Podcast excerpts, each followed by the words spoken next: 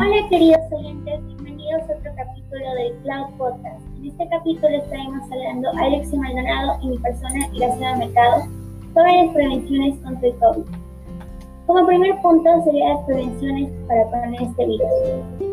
Dale.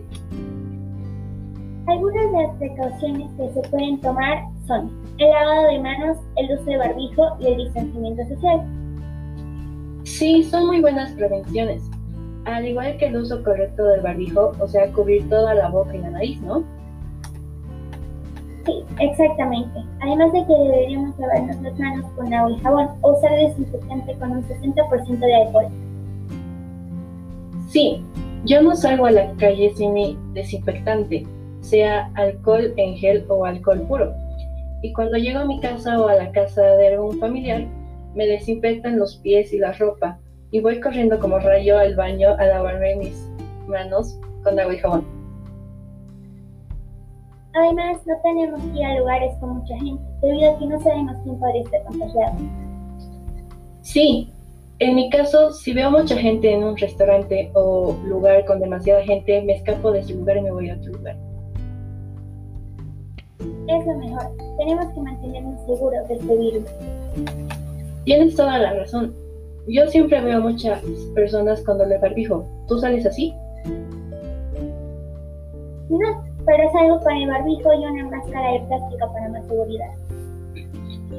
Sí, es otra muy buena forma de prevenir el contagio. Desde el día 1 de la cuarentena, mi abuelita siempre me dijo que debo comer bien. ¿Qué cosas podría comer yo y los queridos oyentes para estar sanos en esta enfermedad? Pues todos deberíamos tener una dieta saludable y consumir alimentos cocidos, que sean carnes o huevos, al igual que verduras bien lavadas para quitarles los gérmenes. Perfecto, muchas gracias por darnos estos tips.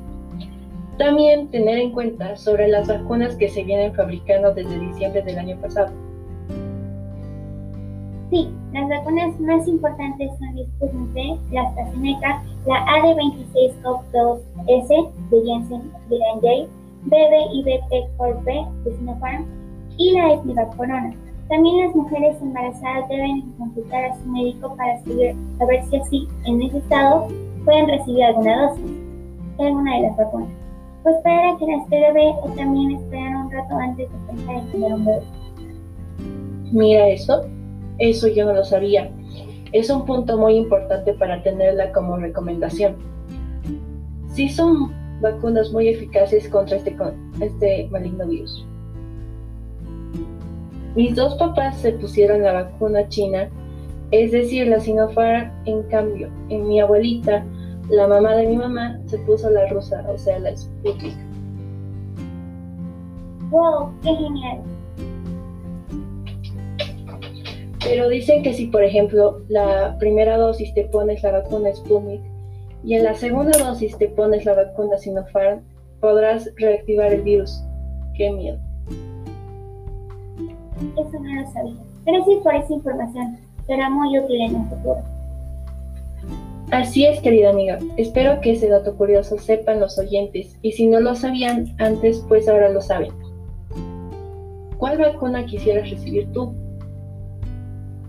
Bueno, yo quisiera recibir la Sputnik o la Sinopharm. La verdad no conocía la existencia de las otras vacunas. Ahora que lo sé, tal vez me decía por una de ellas.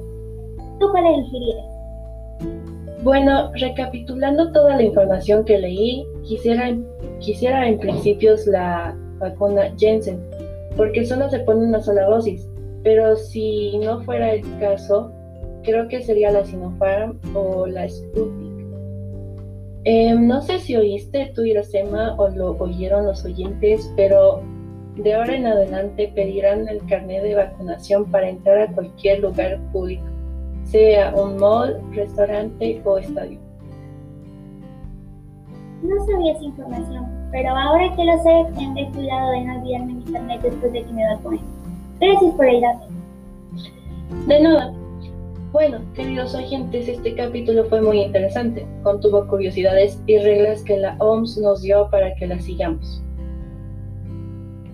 Así es, así que por favor cuídense y cuiden a sus familiares. No salgan mucho de casa y si fuera ese el caso, solo salgan si necesitan algo.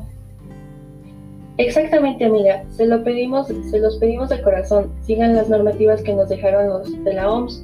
Usen el barbijo correctamente, por favor. Así nos libramos del virus. Sí, así todos felices y contentos como éramos hace dos años atrás. Sí, pues sin nada más que decir, ojalá les haya gustado el segundo capítulo del Cloud Podcast. En el siguiente capítulo veremos cómo ayudar a personas a, a combatir este virus, tanto emocionalmente como físicamente. Hasta luego. Bye.